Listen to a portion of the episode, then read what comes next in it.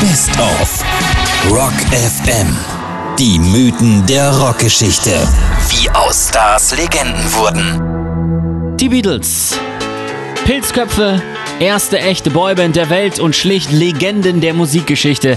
Niemand hat mehr Platten verkauft als John, Paul, George und Ringo.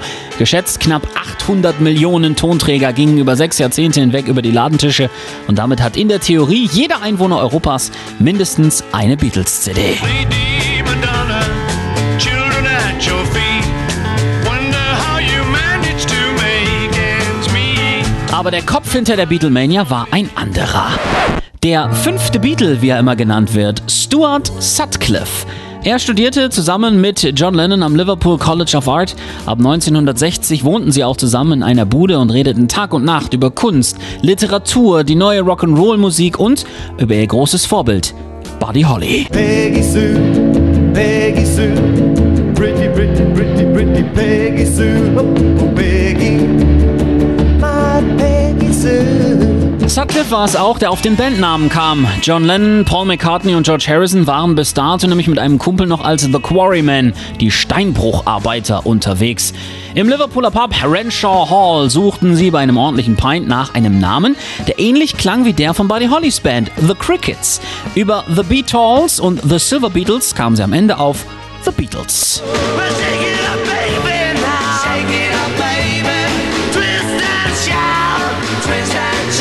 Nicht nur das. Stuart war es auch, der zusammen mit seiner deutschen Freundin Astrid Kircher den Beatles ihren Look gab. Er ließ sich als erster entgegen dem im Rock'n'Roll damals üblichen Pomadenlook den Pilzkopf schneiden und er war es auch, der die Jungs aus Liverpool kleidete. Lederhose, ein Jackett ohne Kragen und Hemden drunter. So sind sie damals der ganzen Welt bekannt geworden. Come together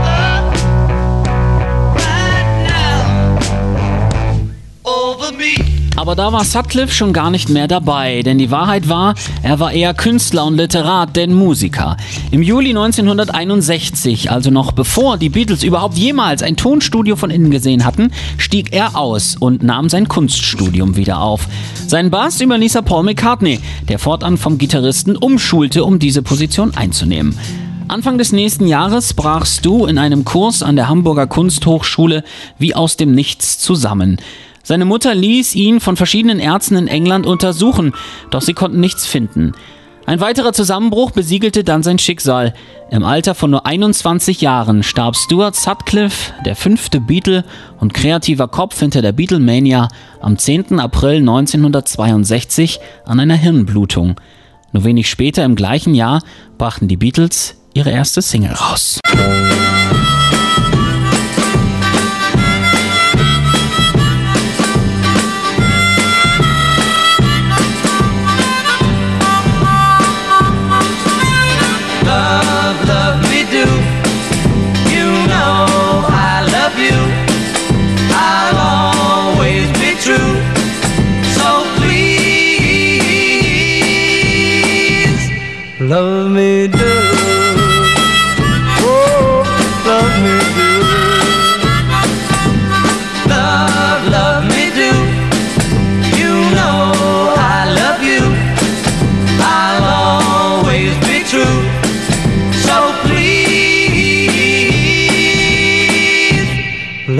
Me do, oh, love me do.